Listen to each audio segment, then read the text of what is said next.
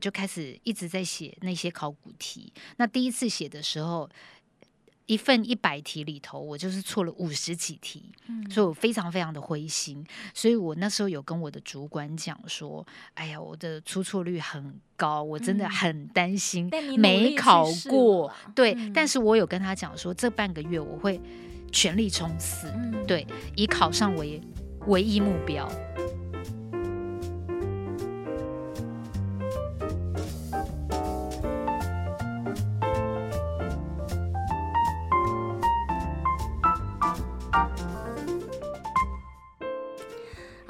光笔帮您画新闻重点。Hello，大家好，我是 Nancy。前几集呢，我们聊到了各大企业都要申请 LEED 的绿建筑的趋势，还有慈济关渡园区永续发展的理念。今天我们要继续跟我们的好朋友慈济人文置业品牌拓展中心工传调研部的同事郑佳琪来聊聊。哎，他到底怎么考上 LEED 的绿建筑企业管理证照的？因为绿色经济当道，听说这个证照蛮夯的。Hello，佳琪。Hi，Nancy，我又来了。今天一来就看到你拿着这个好厚的讲义哦，还有，嗯，所以看起来是非常不简单的挑战。的确花了点时间跟功夫，还有心力去准备这样的一个考试。嗯哼，可以透露，就说你本来是呃资深的媒体人，怎么想都觉得说，哎，你应该做的是跟呃媒体相关的。我的意思是说，跟传播啦，哦，这等等相关的，突然要去考这跟绿建筑相关的证照，可以透露为什么吗？哇，这要话说从头哎，很多的故事。但是我觉得主要就是，呃，我们现在不是常常都在讲说要跳脱你的舒适圈，对不对？那我其实做传播、做新闻、采访这一类的工作，已经长达了二十几年。对，那刚好有一个因缘际会，我就接了这样一个专案，就是负责我们的关渡静思堂的碳中和的计划。哦，那从这一点，然后慢慢去摸索，那跟主管再做进一步的讨论，那知道整个大方向是想要申请绿建筑的认证。那我就开始去找资料啊，去研读啊，那看看各国的这些认证的系统啊，然后跟主管回报，然后做分析，让他们做进一步的判断。所以最后我们是决定想要申请美国的 LE 的绿建筑认证。好，呃，我们跟大家再复习一下美国的这个 LEED 的认证，因为它是呃目前全世界在绿建筑的认证当中是最多国家去申请的，所以呢，换句话。说它的影响力，呃，也可以说是最大的啦，哈，是没错，因为等于算是最具公信力的。对，其实欧洲很多国家也都有推自己的绿建筑认证。那好比说台湾，像上一集我们有提过，就台湾也有自己的绿建筑认证，对，但是那个影响力可能就没有美国的这个 LEED 的那么大。对，那它在。各个制度上啊，还有跟各个国家的一些系统做接轨，标准做接轨，其实都做得还不错。嗯嗯，好，那呃，我想呃，在我们要跟你聊说哇，LEED 的这个绿建筑证照到底要上哪些专业的课程之前。我们先来跟大家复习一下，就说，哎，绿建筑它到底呃评分指标，听说是有九大，对不对？所以我想这九大都是你们要上课的重点内容。没错，评分指标我看起来是非常的严格，包括了这个整合程序、地点，还有交通运输、永续性基地、用水效率、能源与大气、材料与资源、室内环境品质、创新设计，还有最后区域优先。哇！光听我刚刚讲就觉得，嗯，内容非常的专业，而且非常的多。所以你怎么准备的？哇！所以你看，我今天带了厚厚的一本讲义，对，然后还有很多上面我练习题的这些字迹，对，的确。呃，对我来说是很困难的，因为我没有相关的背景，我都不是学这个的。然后你知道，女生本来就对水电啊这一种完全没概念，你知道吗？很惨很惨。但是我觉得我的心态就是完全把自己放空。嗯哼，我就是知道我是那种幼稚园等级、幼儿园等级的，我不懂我就问，我不清楚的我就问啊。很多观念我是没有的，基础观念我是没有的，我就会先上网找资料，然后去问人。嗯哼，对。那好比说，我们公司会有我们自己合格的能源师嘛，水哥嘛，所以水哥是我的最佳伙伴，你知道吗？我在整个找资料研读的过程当中，我如果不懂的，我就会问他。那因为我们的确也有去外面上课，因为考这个证照就是。还是要去上课，了解他出题的一些方向，对，所以也去也是有去上课，所以才会有讲义。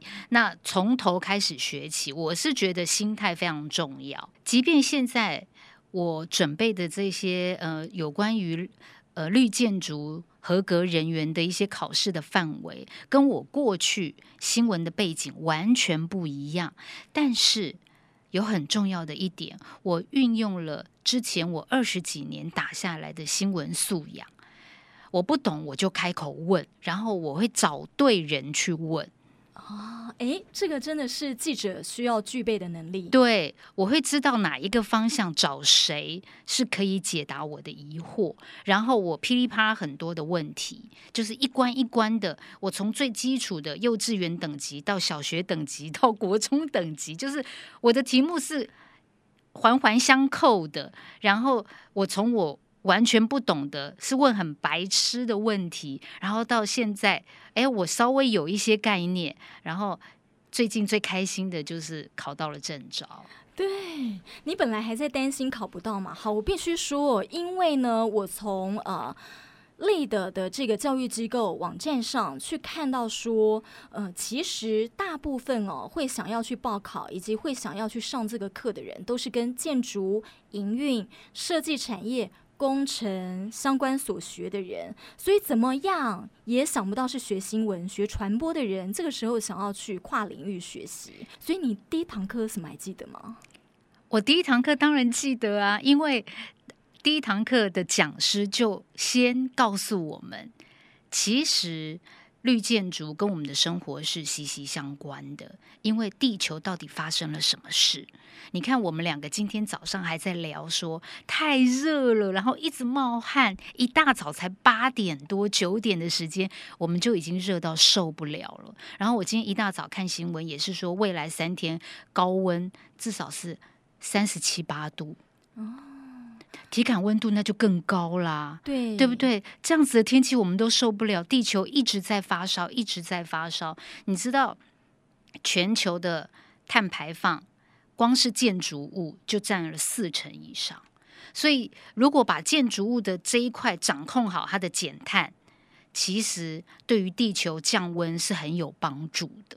哦，所以。呃，地球的这个碳排放，光是建筑就占了四成，所以是将近一半。嗯、对，这个说真的，就是呃，以前大家在讨论气候变迁，在讨论环保，普遍啦，就在讲回收啦，哦、呃、这些，然后或者是这个交通运输的排放，很少去讲到我们。居住或办公的绿建筑，对，所以我觉得就是因为我准备了这些相关的课程跟考试，我才会觉得说，哎呀，真的不做不行。嗯、对，尤其我们慈济如果能够当个领头羊，或者是当的当一个倡议者的角色，对，那个非常非常的重要。嗯、对，因为你知道，你看。呃，包括了台湾的政府环保署也是喊出了二零三零年，我们希望能够减碳多少，目标多少，然后二零五零是全球要零碳排。这个真的是，这有可能达到吗？没错，你看我们现在二零二三呢，到二零五零年是只剩下二十七年呢。嗯，我们二十七年要零碳排耶。对，这个听起来，我想大家都会。呃，画一个大问号啦，想说这可能是不可能任务吧？对呀、啊，对，所以我是觉得，就是一定要现在赶快立刻来做。嗯、对，因为如果一些企业的大老板还在想说啊，我明年再来编预算，我明年再来思考。我觉得那个脚步都太慢太慢了。嗯、对。不过回过头来啊，你刚才就是讲说哈，其实我们的建筑物是呃全球碳排的四成。哎，我仔细想想，真的是哎，因为你看哦，呃，我们平常工作上班啊八个小时以上，我们都待在建筑物里头，对，是啊，然后回到家还不是待在建筑物里头，是是，哇哦，所以大部分我们生活的时间都在建筑物里头，尤其是夏天那么热，嗯哦，所以的确是建筑的这个环保的确是要深思的。好，那你第一堂课是讲跟呃环保跟气候变迁相关的一些基础知识吗？对，所以第一堂课讲师帮我们打底是要了解说我们到底地球怎么了，那我们能够如何来做？然后慢慢才切入到主题，说哦，整个绿建筑，尤其是美国的 LEED 的认证，它分为哪几个评分的项目？那这几个项目你应该如何准备？然后很重要很重要的是，我觉得它教会了我系统性的思考模式。嗯哼，怎么说啊？对，就是假设说哈。呃，我们的整个建筑物的基地，我们这一个申请专案的基地，我们要雨水回收。嗯哼，好，所以我们在雨水回收这一个项目，我们可能就可以得到分数。但是你想想看，你雨水回收下来了之后，你还可以帮建筑物降温。对不对？嗯，所以，我们就是减缓热岛效应的这一项也能够加分。呃，雨水回收，呃，大家都知道说回收来之后，哎，你浇花或者是你做这个厕所的使用哈，对。但你说可以降低这个建筑物，就建筑物可以降温，是说因为在屋顶上还是怎么样有一些设置吗？不是，就是说，你看我们雨水回收下来，就是它不会在柏油路上去跑，它是深入到譬如说我们的连锁端。连锁砖里头，哦、对不对？然后深入到我们的回收池里头，嗯、对不对？那那个是可以帮助我们整个建筑物降温。对，哦、我再举一个例子，嗯、假设说我们整栋建筑物都是用玻璃帷幕，嗯哼，好，那所以在里头工作的上班族。它的自然采光就很好喽，视野也很好，对不对？因为整栋大楼都是用玻璃帷幕。但是你有没有想到，每到了夏天的时候，它会非常的热。然后一旦热了之后，你空调就得开得冷。所以你就增加了电费。嗯所以它是环环相扣的。那我觉得上了这个课。了解了之后，你会知道说，你一个举动，你一个政策下来，影响的可能是方方面面。所以，其实我们啊，官渡园区，我们在落成，我们。算是很早，我们就开始在思考绿建筑的这个部分了。我想，因为你过去有做跟环保啦、呃，这等等相关新闻的经验了，所以第一堂课对你来讲，呃，这个观念对你来讲应该不是大问题。你在上课当中什么时候遇到了？你觉得哇，天哪，这根本跟你所学完全不相关的专业啊！我过去在上这个课之前，我因为已经大概有三四个月的时间，我都在网络上自己看一些立德的相关资料，所以我是大概有一点点概念的。对，因为我必须要跟主管回报，就是这一套系统它的好处。那呃，我们如果打算要去申请的话，那我们会遇到什么样子的挑战？然后我们的优势是在哪里？我们的强项是在哪里？我其实要去帮忙做一些分析的报告，所以我大概有一些基础的概念。我在整个上课的过程当中，比较颠覆我自己原先就有的想法的是，呃，它有一个评分项目，就是你的专案基地的选址与交通这一个部分。对，它比较会希望说是一块区域大家一起开发，然后公共的基础设施是大家共享的。对，那过往我们的旧有思维会是觉得说，哎呀，你就是在郊区里头。新开发一个点，对不对？然后大家可以看山看海呀、啊，看绿地呀、啊，那个 view 超好的，景观超好的，对。但是他比较不希望说都市蔓延到别的地方，再去破坏那个生态。嗯他希望是旧有的这一块，然后如果有空隙的话，你再去开发。所以。他会比较希望大家去基础设施去共享，也就是说，他希望增加在这一栋建筑物里头的人步行的机会。呃，那像我们，因为我们临近官渡捷运站，所以应该是还好，我们算符合符合他的要求吧。对，没错，没错，对，嗯、因为我们这边有很完善的大众运输系统，对，有捷运，还有有公车，对，都是很方便的，对，甚至你看有一些大企业，他们会针对在捷运站，嗯、他们会有接驳车，嗯哼，对，那接驳车就是采取共乘的方式，所以那个是在减碳部分也是算很不错的作为。还有一点哦，就是说，其实水水资源有分为白水、灰水、黑水。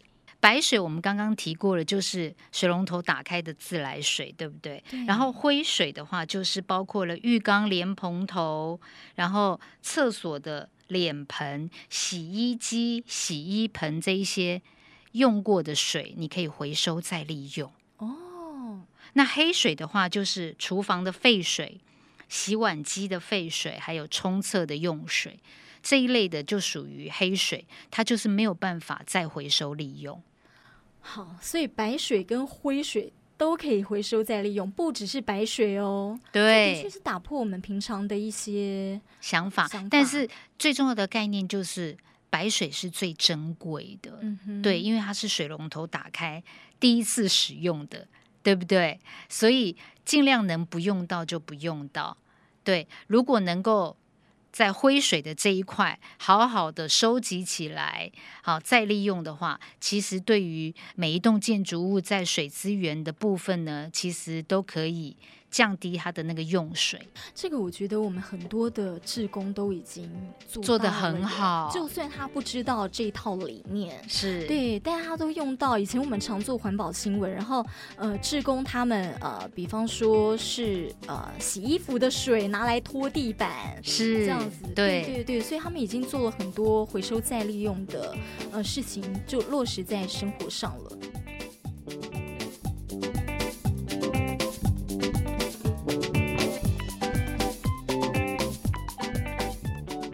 Nancy 一开始有提到，它不是有九大项的评分项目嘛？对，对不对？有一项叫做区域优先，嗯，你是不是不太懂？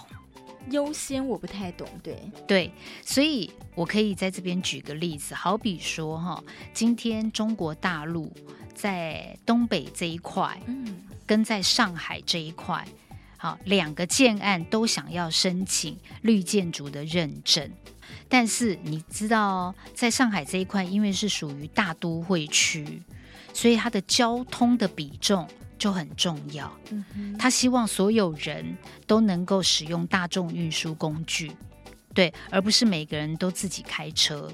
嗯，好，所以如果他的交通这一块做得很好，他的加分项目就可以往上增加。那假设我们现在这个新的建案是在东北，东北。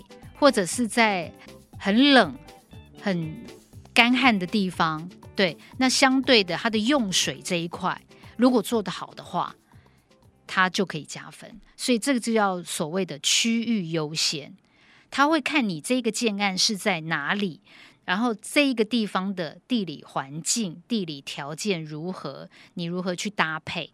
对，如果你在那一块做得好的话，就可以往上加分。所以，呃，区域优先，他会看你这个建物是在什么样的区域，然后呢，你在什么样的区域，所以你要去看你这九大的这个评分指标。其实啊，哪一大你是最特别要去注意？对，没错，哦、是就是这个概念。好，所以你针对这个考试啊，你准备了很久，对不对？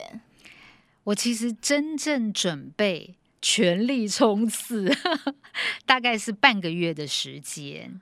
但是因为我们是透过呃美国的网站去登记预约考试的，对，所以我大概是两个月前我就已经定好六月中旬我要参加考试，对，所以我就开始就是上班空闲的时间，或者是下班回家的时间，我就会一点一滴、一点一滴多去看一些讲义，然后我不熟悉的一些条文或者是数字，我就要尽量让自己的大脑都 沉浸在这样的一个领域范畴里头。呃，我在准备那半个月的时间呢、啊，嗯、我几乎就是每天早上五点起床，对，因为我知道说。每天早上一大早的那个大脑，经过一整夜的休息之后，一清早，他那个是记忆力最强的时候，嗯、所以我大概都是五点起床，然后五点半开始，我会看书，看一个小时到六点半，然后六点半开始，我就要忙做早餐之类的，然后七点多上班这样子。你真的很有意志力耶！我们脱离这个联考，就是脱离考试已经很久了。对，然后再加上说，我觉得记忆力也慢慢的没有像年轻的时候好了。嗯、虽然现在。依旧觉得是很年轻，对，绝对不能透露年龄，对，但是就是会觉得说，那个记忆力其实真的没有学生时代那么好，嗯、所以你变成说很多资料你是反反复复、反反复复要看的。嗯、然后主要是因为我们去上课的时候，他有给我们练习题，对，五百、嗯、题的练习题，就是像那种什么考古题之类的，对，类似那个概念，对。那所以我们就是不断不断的刷题。尤其我在考试的那一周前四天五天，我就是不断不断的刷题，这样子。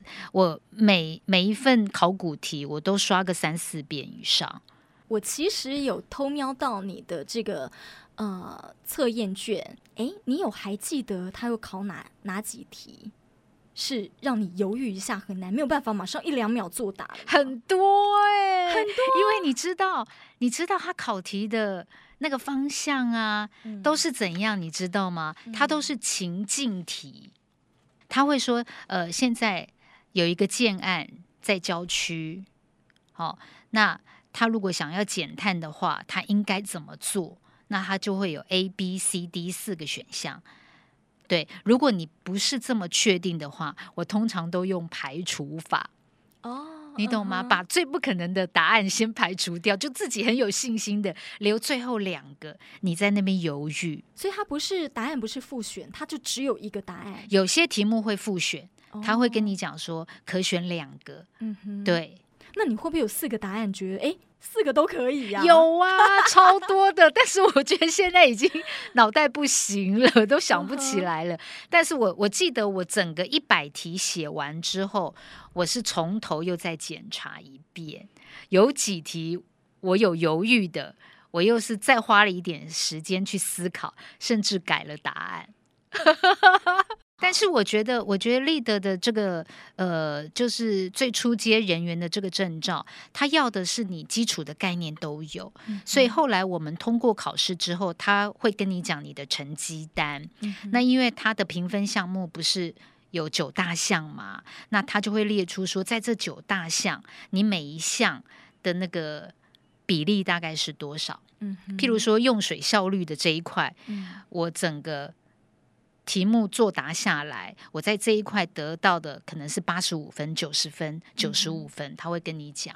哦、对，嗯哼，所以你们考一百题，然后考两个小时，对，全部都是选择题吗？对，然后中英文并列这样子。中英文并列，对，所以考完这个试之后，这个英文稍微又变好了一点点。然后我在准备英文并列啊，你就、哦、因为主要是因为，呃，它是美国的绿建筑认证嘛，嗯、对，所以它整个的语言都还是用英文在思考的，哦、对，那。现在很好的是因为亚洲地区、中国大陆在绿建筑这一块，尤其在申请立德认证这一块，其实他们做的还不错。对，嗯、因为他们整个开发起来，对，所以他们因应就是中国大陆的市场需求，所以他们会有一个简体中文版。哦，对，所以我们是中英文并列。对，嗯、所以那部分还好。但是如果说你有时候。简体中文看的并不是那么流畅，对它的语义并不是那么流畅，你就变成回过头你要去看它英文的原文是题目是怎么出的。然后我那一个礼拜在准备考试的时候啊，嗯、我们家小孩。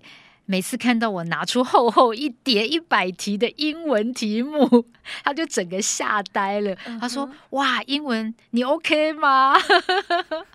对，但是我觉得就是一步一脚印啦。对，就是在准备的过程当中，我觉得自己也是收获很多。而且我记得我在考试的前一个晚上，前一个晚上我就报。定那种我一定要考上的那个决心.我就是觉得说要让自己完全没有退路，mm hmm. 就是我不考，我如果没考上，我就要离职了，那一种心态。天哪，就是 就是怎么讲呢？对，类似类似那一种感觉，uh, 就是我觉得要让自己完全没有对破釜沉舟，嗯、就是让自己完全没有退路的那一种想法，抱着那种。那种心态，结果就真的，然后赶赴考场这样子，对哦，那时候考上，然后电脑大大的 pass 这个，你整个人开心到爆，你知道吗？我是我是第一天收到你的讯息吗？对，是其实你忍了很久，想要低调低调，第二天再传。哎，我忘记，我现在记忆力很差，很低调的我是第一天跟你讲的，我下午跟你讲的。嗯，好吧，那是好朋友。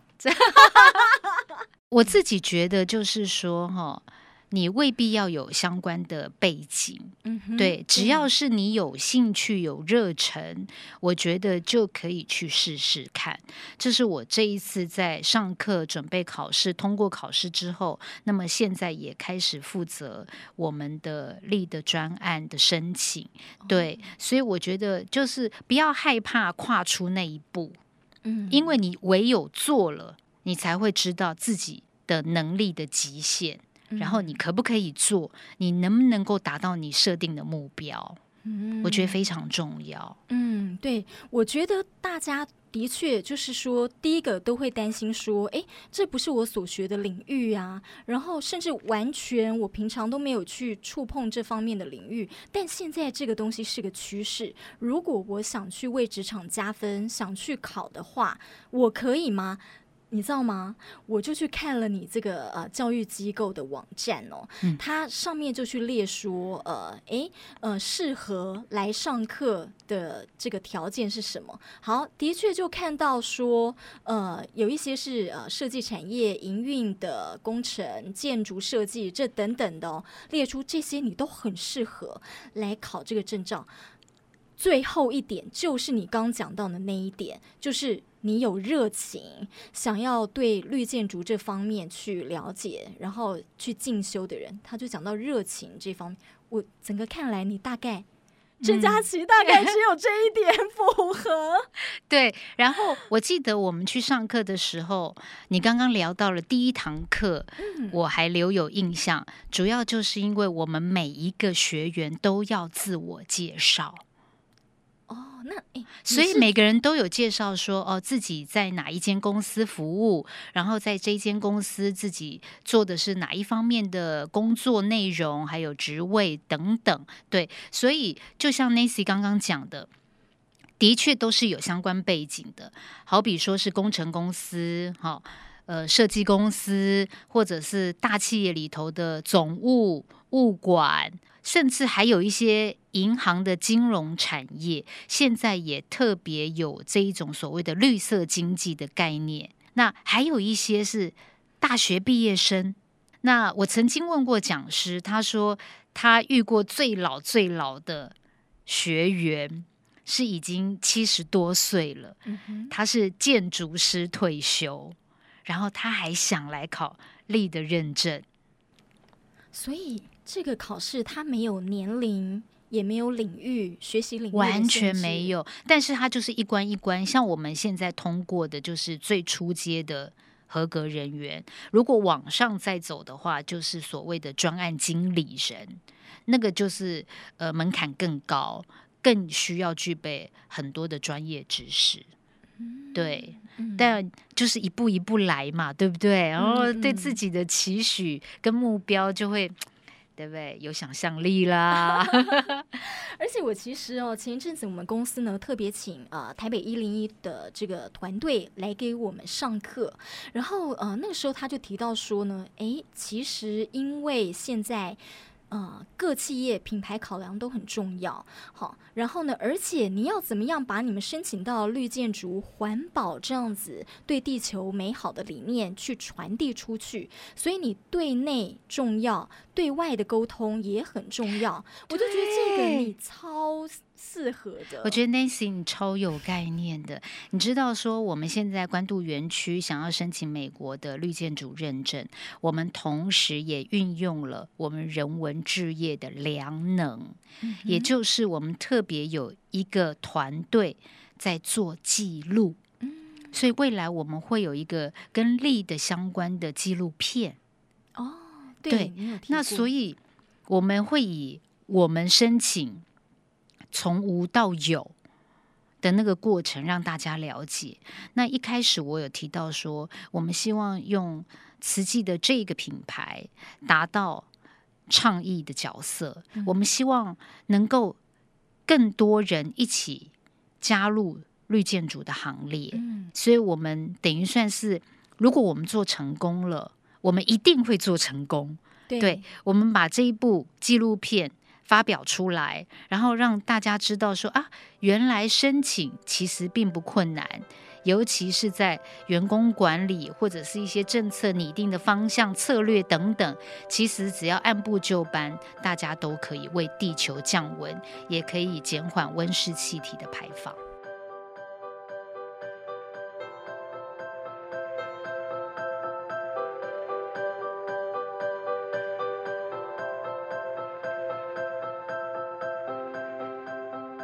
我觉得还是要补充一点，就是说，嗯、过去大家有一个印象，觉得哎，慈济的环保做得很好，对对。但是就像上前两集我们提到的，我们没有一个量化的数据，或者是说我们没有一个国际公认的认证的标章哦。对，所以，我们希望透过这整个过程，让大家了解说，哎，我们静思堂带头做起，然后取得绿建筑认证。那其实，在用水、用电啊，还有呃废弃物回收等等啊，其实要做到环保一点都不难。就像上人还有志工常讲的，有愿有利了。是啦，是。从你去考试的例子也看到，努力真的没有白费，因为你接下来呃对内对外的这些沟通都非常的重要，要让大家都跟着我们一起朝着这个环保理念去做，我想是不容易了。对，让大家来一起来做。好，我想这是比考试又更大的挑战了。对，没错。但是我想呢，呃，环保现在呢，联合国已经讲了，我们二零五零年我们就要净零碳排了，所以这个已经不是口号了，这个是每个人都要一起来做的。那我们从企业去申请到这个认证之后，带动员工，员工回去再带动家庭，好，等于人人大家一起来做，那人人都是地球公民，而且你现在不做。一直想说等以后再做，真的来不及。谢谢大家一起努力，谢谢 Nancy，拜拜。